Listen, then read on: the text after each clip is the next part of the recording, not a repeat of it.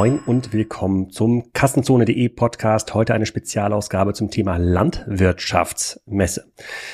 Erstmal vielen Dank für das viele Feedback für Folge 500. Das haben die Doppelgänger wirklich hervorragend moderiert. So hieß es zumindest in den vielen Feedbacks. Und ähm, wir haben uns auch köstlich amüsiert ähm, vor Ort.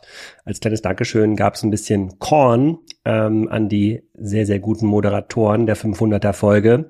Und der Korn-Herausgeber Simon Mayborg, der ja auch schon im Podcast war, meinte, na, das kann man doch mal nutzen, um vielleicht nochmal zwei, drei Flaschen Korn an ähm, Leute zu verlosen, die sehr fleißig bei iTunes bewerten. Also wenn ihr diesen Podcast noch nicht bewertet habt bei iTunes, ähm, dann schreibt mal eine nette Bewertung und dann schaue ich mir mit dem Simon zusammen an, wem man da zu Weihnachten vielleicht den besten Korn der Welt aus meiner Sicht ähm, schicken kann. Schmeckt richtig nach Schleswig-Holstein. Korn wird sicherlich auch konsumiert auf der Agritechnica diese Woche in ähm, Hannover. Da bin ich nämlich auch zu Gast und habe zu diesem Anlass mal die Herausgeberin dieser Messe, quasi die Philipp Westermeier der Agri-Branche eingeladen, Freier von Zetritz. Ähm, das Spannende an diesem Format ist, es ist nicht irgendeine Messe, sondern das ist die eine der größten Messen in Europa ist. Die ganze Hannover Messe komplett ausverkauft. Das ist wie zu CeBIT zu den Hochzeiten. Kommen so eine halbe Million Besucher ähm, man kann alles über Traktoren, Landwirtschaft und Co. dort ähm, lernen. Alle großen Hersteller weltweit kommen dahin und das war mir auch gar nicht so bewusst. Ähm, Deutschland ist tatsächlich einer der erfolgreichsten Exporteure in dieser ähm, Industrie. Wir haben sehr, sehr große, sehr erfolgreiche Hersteller. Das ist ein Markt, der über 20 Milliarden groß ist und bei dem wir auch noch laut Freyas Aussage riesige Vorteile gegenüber dem chinesischen Markt haben und die sollten wir auch hebeln. Sie gibt so ein bisschen Hintergründe zum Thema Messegeschäft, erzählt, wie die Architechnica funktioniert. Vielleicht treffen wir uns auch vor Ort. Ich bin nächste Woche da. Ähm, schreibt mir einfach eine Nachricht, falls ihr auch dort sein solltet. Ich bin da auf einer Bühne mit anderen Landwirtschaftsinfluencern und äh, gebe da natürlich mein Bestes. Ähm, und ja, abends gibt's dann bestimmt auch vielleicht das eine oder andere Kaltgetränk dort auf der Messe. Jetzt erstmal viel Spaß bei dieser Spezialausgabe mit Freya. Freier, herzlich willkommen zum Kassenzone-Podcast. Heute reden wir über äh, Landwirtschaftsmessen. Ähm, du, ich wollte schon anfangen zu sagen, du bist der äh, Philipp Westermeier der Agri-Branche. Äh, da kommen wir gleich nochmal dazu, was das eigentlich bedeutet. Ähm, aber erzähl doch mal so ein bisschen, was du machst und wer du genau bist. Ja, vielen Dank, Alex. Danke für deine Einladung. Ich weiß nicht, was Philipp dazu sagt, wenn er den Vergleich hört, aber können wir ja mal drüber sprechen. Ich bin Freier, ich bin 39 Jahre alt und arbeite seit 15 Jahren in Frankfurt bei der DLG. Wir sind eine Fachorganisation in der Agrar- und Ernährungsbranche und ähm, im Kern ein Verein. Und dieser Verein finanziert all seine Tätigkeiten über wirtschaftliche Geschäftsfelder, ähm, wovon der Messebereich einer der stärksten und erfolgreichsten ähm, im Agrarbereich ist. Und da können wir nachher auch noch ein bisschen über die AG Technica, unsere größte Messe, sprechen. Wir machen sonst, äh, und das ist meine Rolle hier äh, in der Holding, ich bin CEO der Holding seit einem Jahr, ähm, wir testen Landtechnik und Betriebsmittel und zertifizieren diese für den sozusagen Anwender, für den Praktiker. Wir testen Lebensmittel, das kennt vielleicht jeder Einzelne, der im Supermarkt eine goldene DEG, ähm, ein goldenes DEG-Siegel auf Lebensmitteln sieht und wir publizieren Fachmedien. Und alles eigentlich mit dem großen Ziel, Fachwissen in die Praxis zu bringen. Und mhm. äh, da ist auch unsere, sozusagen unsere Peers sind unsere Mitglieder. Wir haben 30.000 Mitglieder im DLG e.V. und der e.V. ist eben hundertprozentiger Eigentümer an der Holding und diese Holding ähm, verantwortet äh, das ganze wirtschaftliche Geschäft. Mhm. Okay, ähm, und kommen wir direkt nochmal zu, der, äh, zu, dem, zu dem Messethema zu sprechen. So die Agritechnica, ich habe davon bevor ich dich kennengelernt hatte, noch nie gehört. So, und ähm, wir alle sprechen natürlich in unserer Branche so ein bisschen über ähm, das Thema Messe, wo geht, wohin geht die Reise und ähm, wie, wie funktioniert das? Die, man hatte so ein bisschen das Gefühl, sozusagen die große Zeit der Messen, das war so eine Hannover-Messe und auch die CeBIT da in Hannover, ähm, das waren, da kam die ganze Welt dahin und dann hast du mir erklärt, nee, das ist immer noch so. Ja, zum Beispiel im Bereich Landtechnik kommt tatsächlich noch die ganze Welt nach Hannover und ähm, äh, nämlich zur Agritechnica und habe ich mal geschaut, aha, tatsächlich, äh, da kommen irgendwie zweieinhalbtausend, dreitausend Aussteller und das komplette Gelände ist, ähm, ist besetzt. Und ich kenne bisher ähm, Landwirtschaftsmessen nur so aus diesem regionalen, ähm, äh, aus dieser regionalen Perspektive. Hier in Rendsburg, äh, bei mir um die Ecke gibt es so eine kleine Landtechnikmesse einmal im Jahr. Ähm, aber das ist ja eine ganz andere Dimension. Welche Rolle haben denn Messen in dieser Branche und warum kommen da tatsächlich die ganzen ja, Besucher weltweit nach Hannover, um sich Landtechnik anzuschauen? Ja, ist eine ähm, total schöne und wichtige Frage, die nach Corona, finde ich, eine neue Bedeutung bekommen hat.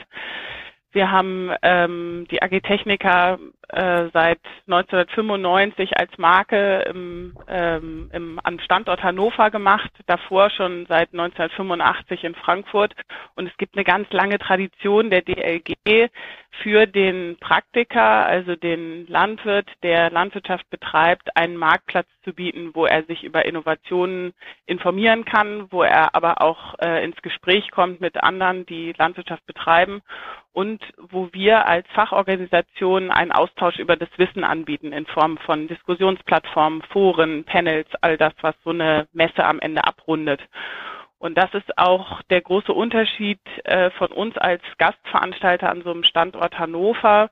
Äh, für uns ist Hannover fantastisch als Standort, weil wir dort moderne, ebenerdige, groß, ebenerdige große Hallen haben, wo wir viel Landtechnik zeigen können. Und Landtechnik ist ja in den vergangenen Jahren auch extrem groß geworden. Das heißt, äh, da kommt auch das große Wachstum her. Die Hersteller, die auf so einer Agitechnica ausstellen, zeigen eben für viele ihrer Produktsegmente eine Maschine exemplarisch. Und da sind äh, teilweise Aussteller, die fast ganze Hallen belegen, so wie man es eigentlich aus anderen Branchen auch im Messewesen kennt. Und äh, wir haben immer wieder festgestellt, dass unser USP nicht das Quadratmeter verkaufen ist, sondern unser USP ist, die richtigen Themen äh, zu allokieren und auch die richtigen Personen als Speaker für diese Veranstaltung zu gewinnen, die einen echten Mehrwert für den Praktiker bieten.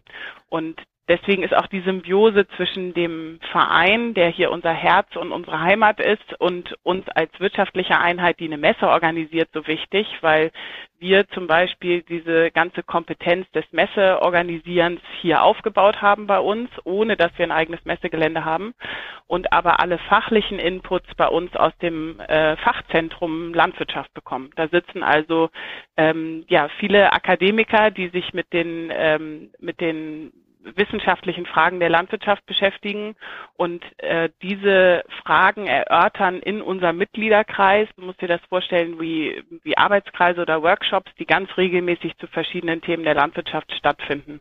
Und das, das was da aggregiert aus diesen Arbeitsgruppen rauskommt, fließt sozusagen sofort in die Messekonzeption bei uns ähm, dann in der Messeabteilung oder der Messefirma. Und äh, vielleicht noch den einen Satz dazu. Äh, die DLG hat ganz traditionell so Wanderausstellungen gemacht. Wir sind also so das, was du vielleicht ein bisschen kennst von heute noch eben in die Region gegangen und haben dort die regionalen Themen auch ähm, fokussiert.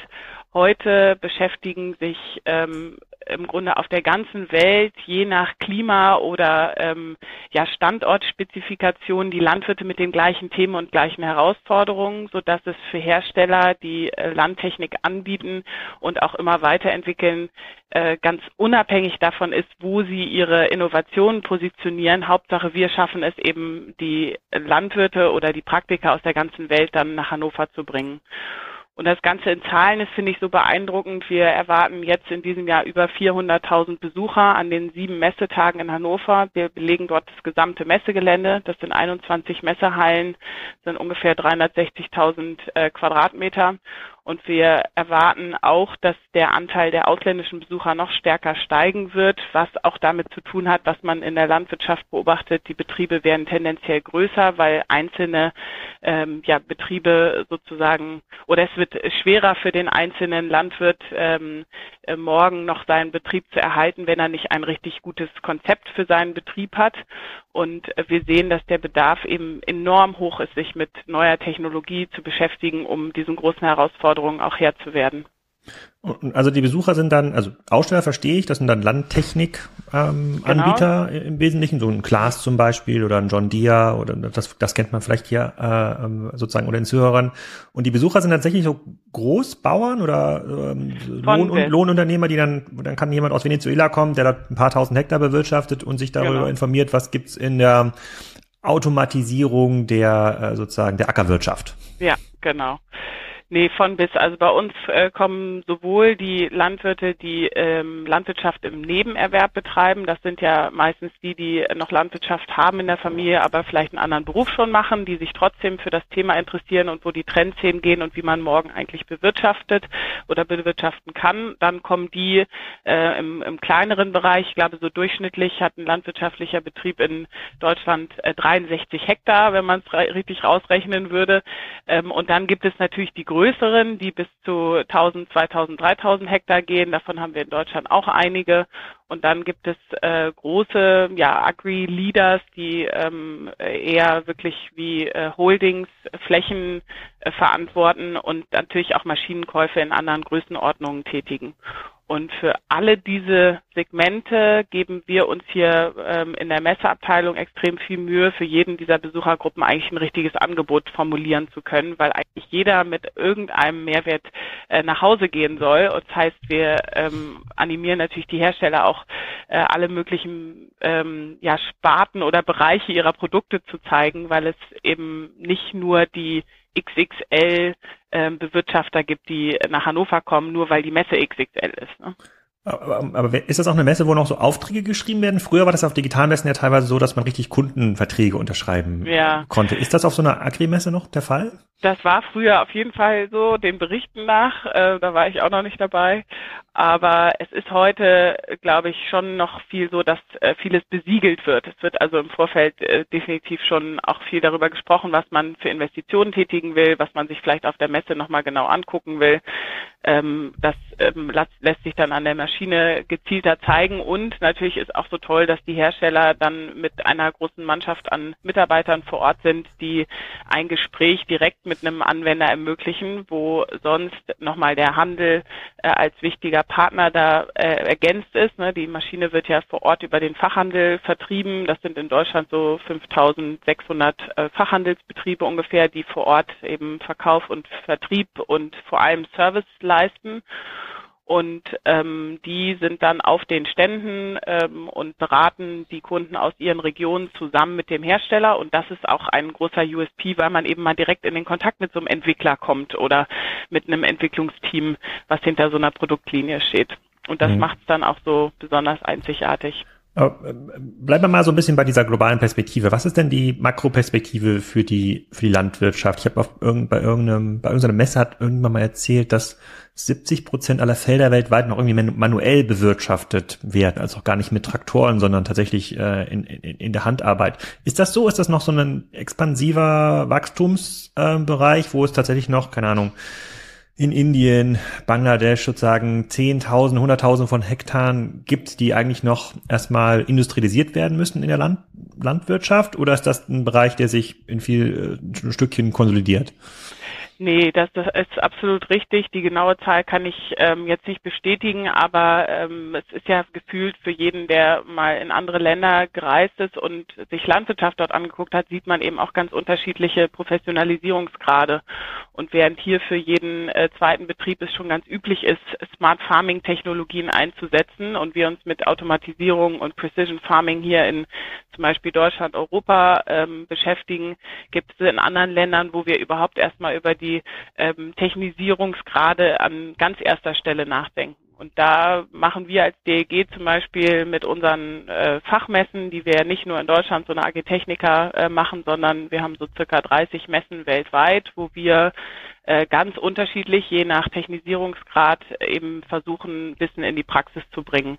Und jetzt letzte Woche zum Beispiel hat in Manila ein Reiskongress stattgefunden, den wir dort veranstalten mit dem Internationalen Rice Institute, wo wir ganz gezielt für die Region, ähm, aber auch mit den dort ansässigen Herstellern, ähm, ja, das Wissen ähm, äh, näher bringen wollen in Form von Konferenzen oder Messen und erhoffen uns natürlich auch, dass dieser Wissenstransfer über Grenzen hinaus dann hilft, auch dass äh, Standorte, die heute noch nicht so produktiv sind, weil sie eben noch nicht so hochtechnisiert sind, morgen produktiver wirtschaften können. Und natürlich immer gleichzeitig auch nachhaltiger. Ne? Das dürfen wir immer bei dieser ganzen Diskussion um Technisierung nicht vergessen.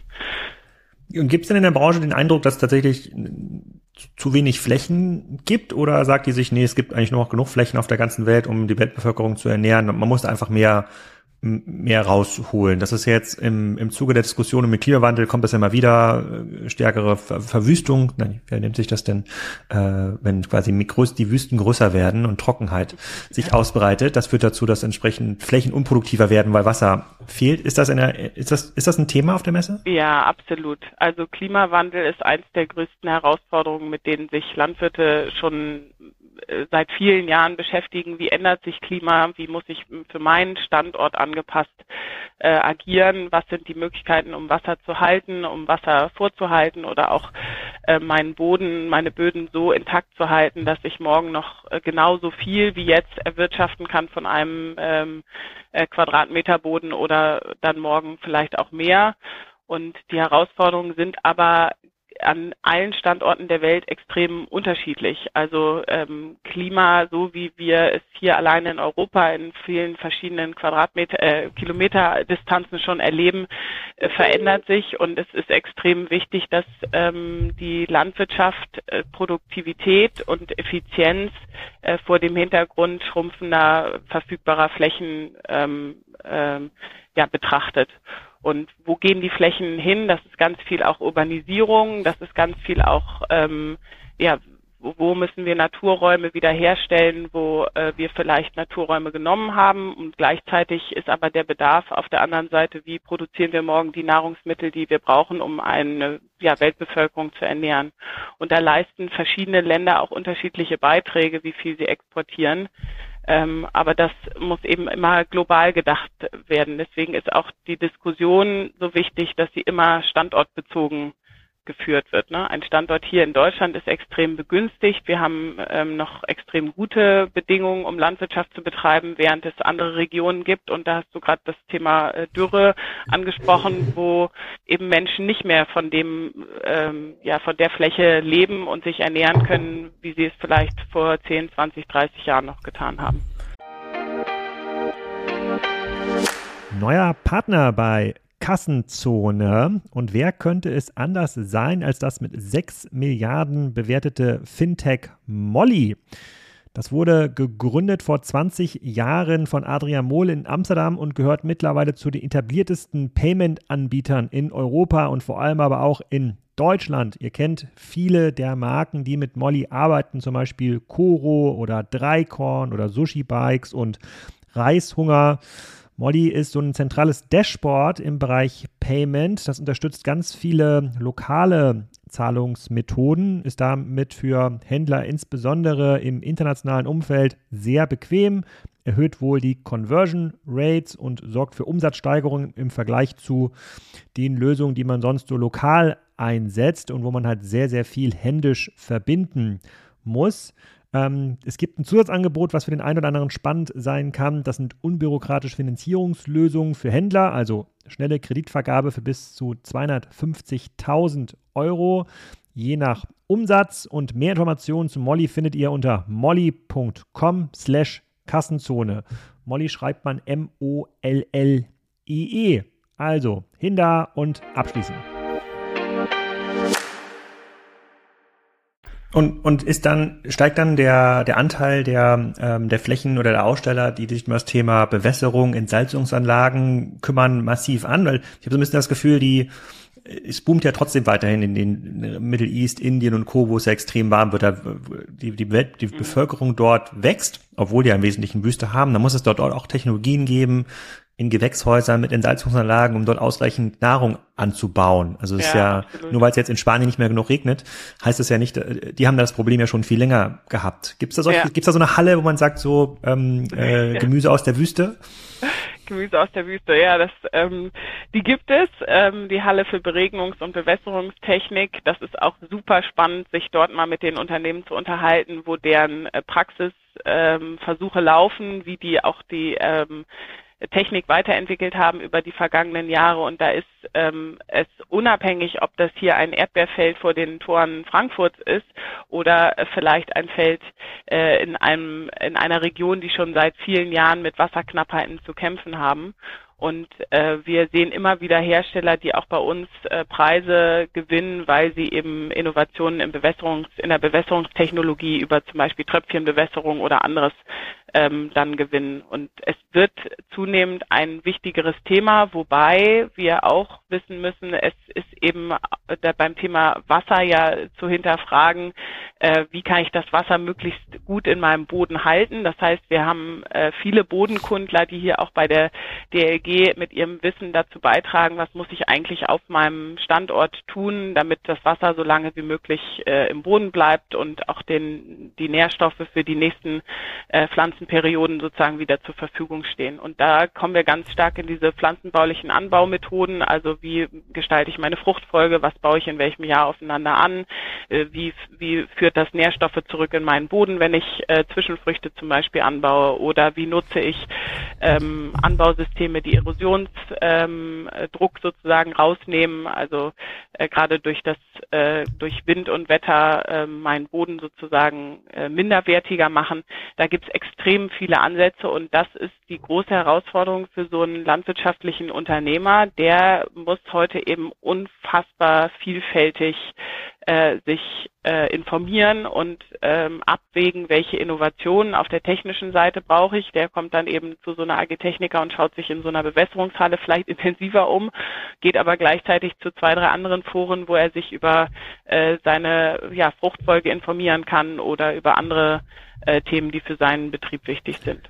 Kommen denn die Innovationen mittlerweile stärker aus diesen Ländern, die dieses Problem schon länger haben? Also ähm, China zum Beispiel haben ja auch riesige Wüstengebiete ähm, und auch ja, na, die, der Bevölkerung wächst jetzt nicht, aber die haben auch das, ähm, das Problem, da viele Böden fruchtbar zu halten bei, ähm, bei sozusagen mhm. bei stärkerer Trockenheit. Also da würde ich jetzt erwarten, dass da die smarteren Gewächshausmodelle herkommen und nicht mehr so aus Holland.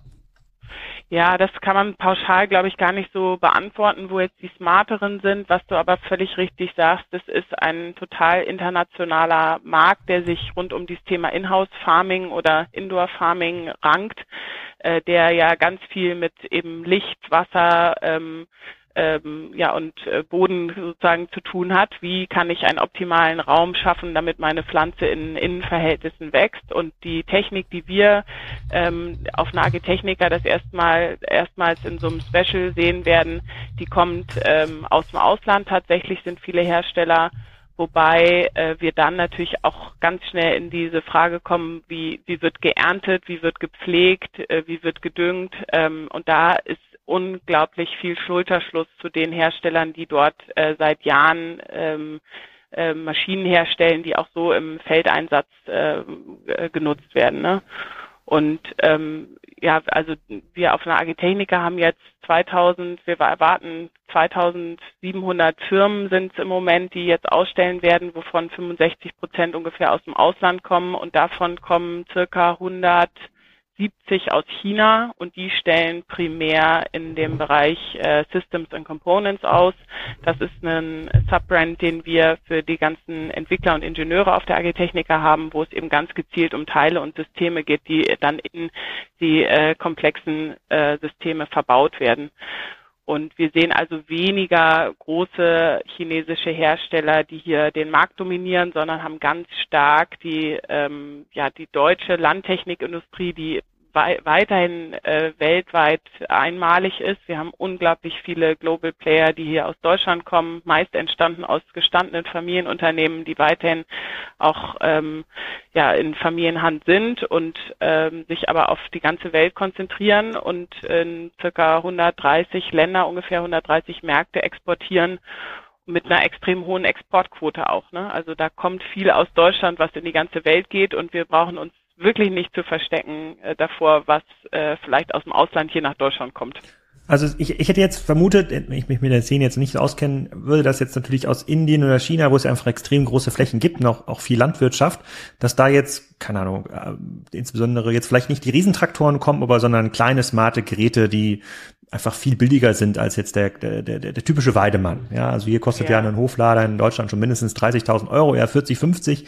Das ist ja nichts, was sich jetzt der indische Ackerbauer wahrscheinlich leisten kann, irgendwie drei, vier Hektar bewirtschaftet. Jetzt würde ich vermuten, ähm, das sieht man auch so ein bisschen, wenn man bei Kleinanzeigen mal so rumschaut. Da gibt's dann oft so China-Importe äh, dann für 10, 12.000 Euro und dann weiß man immer nicht genau, hält das dann mehr als eine Stunde ja. äh, und wer repariert's dann am Ende. Genau, Aber das ist so ist es nicht.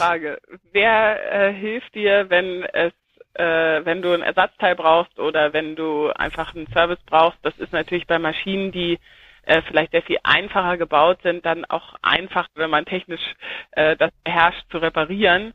Aber die große Challenge ist ja, wie kriegen wir ähm, äh, es geschafft, dass ein Landwirt, der auch damit zu kämpfen hat, dass Fachkräfte fehlen, die vielleicht seine Maschinen fahren oder äh, die auch auf seinem Betrieb eben wichtige Arbeiten tätigen, wie kriegen wir diese Lücke geschlossen mit smarter Technik und Automatisierung und dahinter steht ein großes Netzwerk an Service-Dienstleistern, die helfen, dass eben sobald ein Fehler auftritt, ein Problem an deiner Maschine auftritt, auch schnell Lösungen ähm, äh, zur Hand ist. Ne? Und das ist auch ein super spannendes Thema, wie sich das entwickelt, weil ähm, ja Ersatzteile, äh, es gibt ja eben Teile, die verschleißen. Da ist ganz klar, äh, kann man einen Lebenszyklus sozusagen ablesen. Und da gibt es auch inzwischen total smarte Technologien, wo dir als Fahrer auf deinem Display angezeigt wird, dass ähm, relativ bald Ersatzteile geordert werden müssen, weil der Verschleiß zu hoch ist. Und bevor deine Maschine lange steht und ausfällt und du nicht weiterarbeiten kannst, kannst du eben schon das Ersatzteil ordern und von deinem ähm, ja, Fachhandel einbauen lassen. Oh, ähm, und da sehe ich auch die Challenge bei den kleineren Maschinen, das ist ja, die gibt es auf einer Agitechnica, die wirst du auch sehen, können wir uns zusammen angucken. Ähm, aber du siehst auch ganz schnell den Unterschied, ähm, wo es wertvoll ist, auf professionelle, große, ähm, erfahrene Landtechnikhersteller zurückzugreifen, die auch ein etabliertes Service-Netzwerk haben weltweit. Mhm. Und die, ähm, du hast vorhin schon diesen Trend Smart Farming angesprochen. Das höre ich jetzt auch schon seit mehreren Jahren. Wie weit ist das denn wirklich? Ist es wirklich bald so, dass automatisierte Trecker äh, über große Felder wahrscheinlich fahren? Auf kleinen Feldern funktioniert wahrscheinlich nicht so und dann entsprechend nur dort sehen, wo es irgendwie Sinn macht oder entsprechend düngen, wo auch wirklich Dünger notwendig ist. Das klingt so ein bisschen nach, nach einer Fiktion, aber wie weit sind wir denn da wirklich? Nein, das ist keine Fiktion, das ist auch real life, das ist schon total angekommen auf vielen Betrieben. Ähm, ein Beispiel ist zum Beispiel, äh, wenn man eben Pflanzen äh, mit Nährstoffen versorgen möchte, dass man dafür ähm, große Pflanzenspritzen einsetzt. Diese Spritzen äh, spritzen dann nur auf die Pflanzen, nach denen äh, der ähm, Sensor erkannt hat, äh, diese Pflanze braucht einen Nährstoff, weil sie vielleicht ähm, stärker mit irgendwelchen äh, Umwelteinflüssen zu kämpfen hat, mit Wassermangel oder mit einem Krankheitsbefall oder anderes. Und dann ähm, kann eine Pflanzenschutzspritze heute eben sehr gezielt nur die Pflanzen auch ähm, ja, an, ansteuern, äh, während die Maschine über das Feld fährt, äh, weil sie erkennt, welche Pflanze was braucht. Und das ist heute wirklich äh, schon erprobt und in der Praxis angekommen. Und wir wissen auch so aus unseren Befragungen, die wir bei Landwirten machen, dass äh, ein großer Teil, ich würde mal denken, so 30 bis 35 Prozent der landwirtschaftlichen Betriebe nutzen Smart Farming schon total, indem einfach Maschinen miteinander verknüpft sind, Daten miteinander austauschen, Daten direkt ins Büro gespielt werden, aus denen man ähm, Entscheidungen für Investitionen oder Einkäufe für Betriebsmittel tätigen kann und äh, circa 40 Prozent, das ist jetzt die Prognose vor der Agritechnica gewesen, 40 Prozent der befragten Landwirte, die wir gefragt haben, planen in den nächsten zwei Jahren in diese Technologien zu investieren. Und das heißt, äh, die, die Erprobungsphase ist äh, durch. Wir sind da äh, beim Thema Smart und Precision Farming total in der Praxis angekommen während wir beim Thema Robotik ähm, heute schon richtig äh, konkrete Anwendungsbeispiele sehen. Selbst bei uns hier, äh, bei mir vor der Haustür, bei uns auf dem Land, ich wohne hier ein bisschen außerhalb von Frankfurt, fährt ein äh, Roboter durch ein ähm, äh, ein Feld, wo Erdbeeren wachsen und der hackt die Unkräuter äh, mit GPS-gestützten Daten. Der ist mit Solar äh, betankt sozusagen ähm, und da der fährt in ganz, ganz langsamer Geschwindigkeit über das Feld. Da laufen links und rechts die Hundespaziergänger dran vorbei, was ganz normaler Alltag ist. Und da ist, ähm, äh, das sehen wir sozusagen auch schon in der Praxis. Ich habe jetzt gerade ähm, auch nochmal ähm, spannend gelesen. Einer unserer Awards, die wir äh, vergeben während der AG Techniker, ist so dieses, ähm, äh, was sind die Perspektiven in den nächsten fünf bis zehn Jahren in der Entwicklung von Technik zum Beispiel in der Robotik eine Entwicklung, wo ähm, ein Roboter ja anhalten muss, wenn er auf ein Hindernis stößt oder wenn er Gefahr, wenn Gefahr droht, dass er mit etwas kollidiert und die erste Technologie jetzt da ist, wo auch der Roboter anhält, weil er dann eventuell auf eine Straße fahren könnte, die eben ein Sensor bisher nicht erkannt hat, dass es eine Straße ist. Ne? Also kombiniert mit geogestützten Daten, ähm, wie, wie realistisch ist es, dass dieser Roboter dann morgen ganz alleine auf so einem Feld fährt und ähm, der Landwirt oder der Unternehmer das aus seinem Büro steuern kann. Mhm. Und das soll nicht dazu ähm, das Bild verfälschen. Ich finde, für viele, die weit weg sind, also nicht so nah dran an der Landwirtschaft, hat das immer gleich so was Industrielles. Ähm, man muss sich aber einfach klar machen, das sind alles Tätigkeiten, äh, wo immer ein Mensch gebraucht wird, der diese Tätigkeit auch macht. Und es ist eben ein knochenharter Job, der 24-7 ähm, bedeutet, wenn du Landwirt bist. Du hast eben selten ähm, viel Zeit für Privates und da ist einfach auch unsere Generation jetzt äh, ganz anders gepolt. Die suchen sich Lösungen, wie sie ähm, eine bessere Balance zwischen der Arbeitszeit und äh, ihrem Privatleben auch hinkriegen. Und da ist Technik ein Riesenschlüssel. Ne?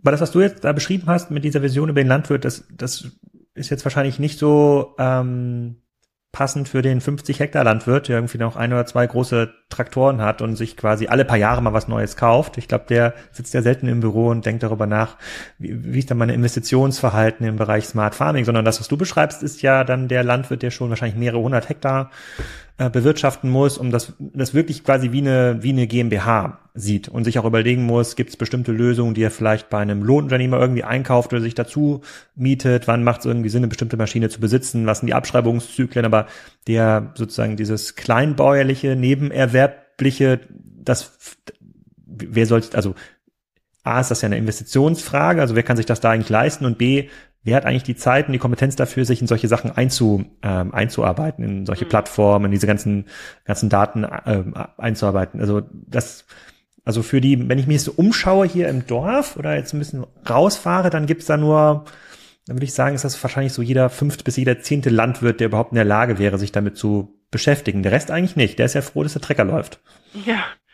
Ja, ja, und das ähm, räumt auch total auf mit diesem ideologischen Bild, was wir oft in den Medien wahrnehmen. Ne? Es ist ein extrem komplexer Beruf und eine extrem komplexe Disziplin, die man beherrschen muss, um ähm, eben wirklich gut wirtschaften zu können, davon leben zu können, seine Familie ernähren zu können ähm, und natürlich viele andere mit dem, was man da tut. Und ähm, wir sehen genau das ja auch in den Zahlen, dass äh, die Anzahl der Betriebe weit zurückgeht. Ne? Weiterhin ähm, jedes Jahr werden es weniger Betriebe, die ähm, ihre Flächen selber bewirtschaften, was aber nicht heißt, dass man nicht auch gute Konzepte am Markt findet, wie man seine Fläche in entweder eine Betriebsgemeinschaft geben kann, äh, so dass andere die Flächen mitbewirtschaften oder so wie du gerade gesagt hast, Lohnunternehmen dafür beauftragt, die Flächen zu bewirtschaften. Und diese Lohnunternehmen, die beschäftigen sich dann ja äh, zum Beispiel eben mit einer Technologie für eine Summe an Kunden, äh, wo es sich auch schon wieder lohnt, sich tief einzuarbeiten. Und die sehen wir auch in unserem Netzwerk. Ne? Also das sind wirklich, wirklich ähm, total interessante, smarte, äh, informierte, reflektierte Menschen, die äh, nach den besten Konzepten für die jeweiligen Standorte suchen. Aber das, was, was ich da raushöre, was ich da verstehe, ist, dass die wahrscheinlich erfolgreiche große Landwirtschaftsbetriebe, so Holdings, das sind wahrscheinlich oft gar keine Landwirte mehr, weil die das, das wie ein Unter, ganz anders als Unternehmen betrachten, für die es ein Feld, ein Traktor einfach nur ein Produktionsinput. Das muss jemand fahren. Im Zweifel kann es auch automatisiert werden irgend, irgendwann. Dann kann das ein Roboter ähm, fahren. Also das jetzt, dass da jetzt quasi ein Landwirt äh, historisch nochmal Flächen dazu kauft, ähm, weil er so erfolgreich Kartoffeln anbaut, das ist ja eher unwahrscheinlich. Das ist ja eher so ein Finanzplay. Also wenn man in der Lage ist, ja. mehrere tausend Hektar zu kaufen oder zu pachten und die entsprechenden Produktionsfähigkeiten dann dahinter hat, das, das ist ja nichts, was man jetzt an der äh, an der Landwirtschaftsschule lernt? Ja, gibt es beides. Ne? Also ich würde das überhaupt nicht ähm, äh, abschreiben, was es bedeutet, eine gute landwirtschaftliche Ausbildung zu haben. Und die haben wir zum Glück in Deutschland. Ähm, wir haben ein super System, wir haben super Fachhochschulen und wir haben auch hervorragende äh, Universitäten, an denen man eben alles in den verschiedenen Spezifikationen der Landwirtschaft lernen kann. Und die wird es auch morgen echt noch brauchen. Ne? Also die Technik wird uns äh, helfen, äh, Daten zu sammeln, zu analysieren, aufzubereiten, aber am Ende muss immer noch ähm, ja, Kopf, Herz und Hirn mitentscheiden und Bauch, ähm, welche unternehmerisches Risiko gehe ich, welche Entscheidung treffe ich, ähm, wie passt das in Kombination mit meinen verschiedenen Betriebszweigen. Und da hast du total recht. Ähm, es gibt weniger Landwirte, die jetzt vielleicht morgen nur noch einen äh, Betriebszweig machen, der ähm, sich gänzlich ungelöst von anderen Betriebszweigen betrachten lässt, weil jeder Landwirt zum, zum Beispiel das Thema Energie ja mitdenken muss oder äh, jeder Landwirt das Thema Kreislaufwirtschaft mitdenken muss. Also wenn man zum Beispiel Tiere hält, was mache ich mit, meinen, äh, mit meiner Gülle, wie kann ich die wieder einbringen in meine Flächen, wie kann ich daraus wieder Futter produzieren. Also es sind einfach ganz viele Betriebszweige und äh, dafür braucht es diese Kompetenz von der Person, die genau weiß, wie Landwirtschaft funktioniert, wo die Stellschrauben sind, unabhängig davon, wer am Ende Eigentümer einer ähm, einer Gesellschaft ist, ne? in der dann die Flächen liegen oder äh, auch die Maschinen eingekauft werden oder anderes. Also du hast total recht, es gibt eben äh, mehr und mehr Betriebsverbindungen ähm, äh, sozusagen, die sich zusammentun um einfach ähm, ja voneinander zu profitieren, äh, indem sie in größeren Einheiten einkaufen oder bewirtschaften. Hm. Und lohnt sich das in Deutschland denn noch? Also gibt es Investoren, die sagen, ich kaufe jetzt hier mal 20, 30, 40 Betriebe zusammen, um auf entsprechende Produktionsgrößen zu kommen? Oder orientieren sie sich dann stärker Richtung Osteuropa oder Asien, äh, um das dann, um zu sagen, okay, da gibt's einfach so viel Fläche, da kann ich noch so effizient Weizen, Kartoffeln, Reis, was auch immer mhm. ähm, anbauen, das ist viel zu teuer hier in Zentraleuropa. Ja, da, da bin ich, glaube ich, nicht der richtige Profi, um das beurteilen zu können, wie viel das wirklich äh, pro Monat läuft. Ähm, aber in Deutschland ist es ja nicht so, dass du mal eben einfach äh, schnell gute Fläche kaufen kannst. Und du willst auch gar nicht alles kaufen. Wenn du das ähm, äh, mit einer landwirtschaftlichen guten Brille analysierst, weißt du sehr schnell, ist es ein Standort, ähm, der zu meinem Betriebsportfolio passt oder nicht. Und äh, genauso agieren Käufer von Flächen natürlich auf der ganzen Welt. Das ähm, ist eben äh, nur die Fläche zu haben, heißt ja noch nicht, dann daraus eben auch ein ähm, angepasstes, gutes Konzept entwickeln zu können, was dann morgen einen entsprechenden Output ähm, bringt. Und in Deutschland werden nach wie vor sicherlich immer noch mal Flächen hier und da verkauft, aber das hat ganz viel oft mit Nachbarschaftsstrukturen zu tun, ähm, wenn man eben weiß, dass es sich lohnt, meinen Betrieb arrondierter ähm, ähm, zu bekommen, indem ich eine Fläche dazu kaufe, die vielleicht äh, immer verhindert hat, dass ich diesen Weg direkt zu meinem Nachbarfeld fahren konnte oder so, dann äh, ist das eher das, was wir in Deutschland noch sehen. Wir haben hier weniger große Investoren, die, äh, die wie in anderen Ländern äh, vielleicht da äh, sozusagen große Flächen zukaufen. Bist du denn selber auch Landwirtin? Nee, ich bin nicht Landwirtin. Ich komme aber von einem landwirtschaftlichen Betrieb. Ich bin an der Ostsee geboren und ähm, dort haben, äh, hat mein Großvater Landwirtschaft gemacht und gleichzeitig ähm, äh, Züchtung, also Pflanzenzüchtung. Und wir haben diese Firma ähm, dann in den Osten verlegt, in den, in den neuen Bundesländern nach Sachsen-Anhalt. Dort äh, ist mein Bruder jetzt in dritter Generation Geschäftsführer und wir züchten sozusagen Pflanzen, also Getreidesorten, die morgen ähm, resistenter gegen all die Einflüsse sind, mit denen Pflanzen zu kämpfen haben. Wassermangel, Klima, ähm, Hitze, Dürre, Krankheiten, ähm, all das, was äh, sozusagen über Pflanzenzüchtung noch an Effizienz gehoben werden kann, versuchen wir dort ähm, zu entwickeln. Und dann vielleicht zu, meinem, zum, zu meiner letzten Frage. Wir machen ja auch so ein kleines Panel auf der, ähm, auf der Agritechnica. Da geht es ja im Wesentlichen um, um Digitalisierung. Es gibt ja auch ein paar Landwirte, die sich jetzt digitaler präsentieren mit Instagram-Accounts und auch äh, Disney Plus Dokumentation, äh, glaube ich. Ähm, ist das eher so eine, ist das eher so eine romantische Vorstellung, dass da jetzt jeder Landwirt anfangen kann, so, so eine Direktvertriebs ähm, Geschichte aufzubauen oder auf seinem Bauernhof einen großen Erlebnishof äh, zu machen? Also reden wir da eigentlich mit einer ganz kleinen Nische oder ist das ein deutlich breiteres Thema auf eurer Messe? Nee, das ist ein ganz äh, wichtiges Thema, war schon immer, dass Landwirte sich damit beschäftigen, wie sie ähm, mit der Gesellschaft in Kontakt treten und wie sie kommunizieren. Und da ist sicherlich auch viele Jahre äh, ins Land gegangen, wo uns diese modernen Möglichkeiten gefehlt haben. Und ich sehe es als eine Riesenchance, dass wir ähm, so unglaublich viele tolle Influencer und Blogger ähm, im Agrarbereich haben, die erklären, wie Landwirtschaft geht, weil es eben so komplex ist. Ich kann da jedem raten, mal auf unseren Agitechnica-Kanal äh, auf Instagram zu gucken. Wir haben eine Kampagne jetzt äh, mit einer Influencerin gemacht, die extrem erfolgreich und bekannt in der Landwirtschaft ist, weil sie einfach sehr super gut erklärt, ähm, wie verschiedene ähm, Dinge funktionieren und jetzt mit Fokus auf den Agitechniker auch die Technik. Und äh, wir haben jetzt auch zum zweiten Mal zeichnen wir ähm, mit dem Agri Influencer Award eben Blogger und Influencer aus, die eine extrem gute Informationsarbeit machen. Da geht es also nicht darum, wer hat die meisten Follower und wer hat die schönsten Bilder, sondern wer kann eigentlich am besten äh, die Lücke zwischen Gesellschaft und äh, Landwirtschaft schließen, indem er mit viel Aufklärung ähm, und vor allem mit vielen Bildern aus der echten Praxis ähm, beisteuert. Ne? Also es hm. ist total toll, wie oft man eigentlich über einen Instagram-Kanal dann auch mal in einen äh, Tierstall reinschauen kann oder eben auf so einen Ackerbetrieb schauen kann, was, was steht da gerade an zu der Jahreszeit, was müssen für Entscheidungen getroffen werden und so weiter. Und unser Panel, ähm, wozu äh, wir uns sehr freuen, dass du kommst, Alex, ist ja äh, das Thema Celebrate Purpose. Ähm, das ist eine Veranstaltung am Mittwoch auf der AG Technica, wo wir ähm, ein, ja, einen Schulterschluss mit den Landtechnikausstellern haben, um die Idee von den vielen Jobs, die ein Agrarsektor bietet, nochmal breiter zu teilen.